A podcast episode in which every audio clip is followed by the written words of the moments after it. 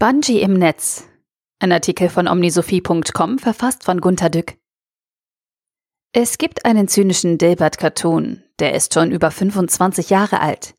Es geht darin um den Bungee-Boss, der am Gummiseil in die Abteilung springt, blitzschnell eine Neuorganisation anordnet und bevor er etwas davon erklären kann, schon selbst vom Gummiseil weggerissen wird.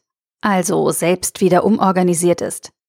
Gerade als Dilbert zynisiert, I think he made a difference, kommt schon ein neuer Bungee-Boss. Im Netz steht das Original. Es kostet leider sehr viel Geld, das hier direkt zu posten. Solche künstliche Dramatik kennen Sie sicher aus Ihrer Firma. Die Manager müssen so schnell wechseln, weil egal. Es wollen ja alle mal drankommen. Da hält man die Organisationszyklen kurz oder genehmigt goldene Blitzfrühpensionen. Der Bungee-Boss fiel mir beim Twittern über wichtige Dinge ein. Bei Twitter findet ein systematisches Bungee-Bubble oder Bungee-Gebubble statt. Da schert oder teilt jemand etwas bedenklich Falsches.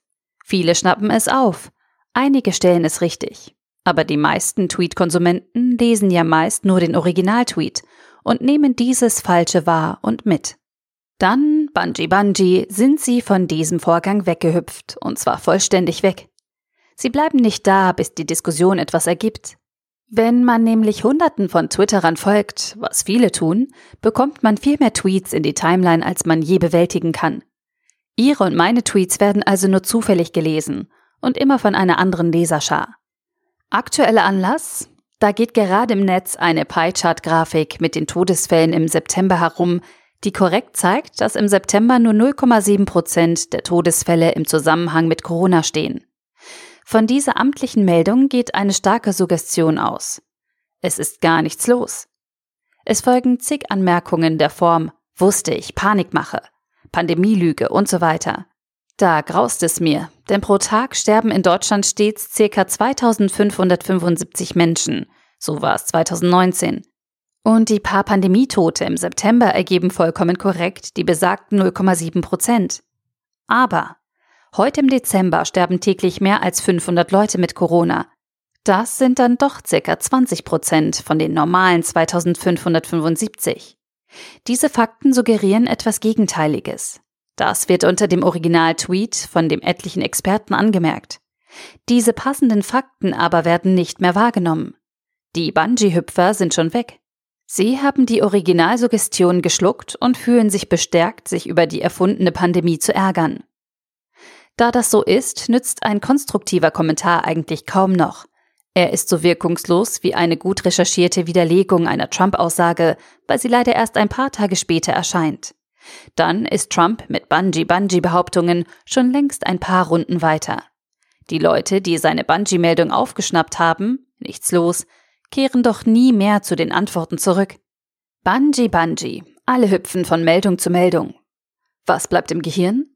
Ein Bungee-Gemisch, gefärbt natürlich mit den Nuancen der eigenen Filterbubble. Ich war einige Male versucht, bei groben Fehlern in Tweets die nüchternen Fakten einzustreuen. Aber wenn die Leute nie wiederkommen, bin ich frustriert. Ich müsste am besten in derselben Sekunde kommentieren, das ginge noch. Aber ich sitze doch nicht ständig vor dem Bildschirm und kontrolliere das Netz. Wenn ich wirklich etwas kommentieren möchte, ist dies vielleicht schon eine volle Stunde alt. Dann wird mein Kommentar kaum noch gelesen. Die Bungee-Hüpfer sind schon weiter und weg. Immer weiter und weg. Ich frage mich dann, was die vielen Supergummi-Bungee-Leser schließlich im Gehirn gespeichert haben. Es muss ein irres Gemisch an Headlines sein. Und wenn dergestalt fragmentierte Gehirne einmal in Ruhe über die Welt nachdenken, um zu einer fundierten Meinung zu kommen, dann geht das wohl nicht wirklich. Wie soll aus groben Versatzstücken ein Ganzes werden? War das früher besser, als man das Ganze aus derben Stammtischsprüchen zusammensetzte? Auch aus sonderbaren Vermutungen über das Treiben allmächtiger Eliten? In meiner Kindheit redete man so Politik ist ein schmutziges Geschäft, sie stecken alle unter einer Decke. Nein, es war wohl nicht besser, aber der Nebel war beständiger, die Irrtümer verfestigten sich besser, denn es gab nicht jeden Tag neue. Frust. Ich weiß, man braucht Bildung, das wissen Sie bestimmt auch. Aber die Bungee-Hüpfer sind doch, nach ihrer Kurzbio bei Twitter beurteilt, Gebildete? Zum Schluss noch eine theoretische Anmerkung. Das ganze Netz ist voll von Filterblasengedanken. Dass man also in einer Art Seifenblase eingeschlossen ist und nichts sonst vor der Welt wahrnehmen will bzw. kann.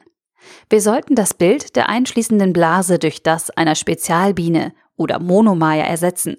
Monomaya fliegt das ganze Jahr über als Zugbiene durch die ganze Welt. Sie sieht aber nur eine einzige Blütenpflanzenart, von der sie Nektar trinkt.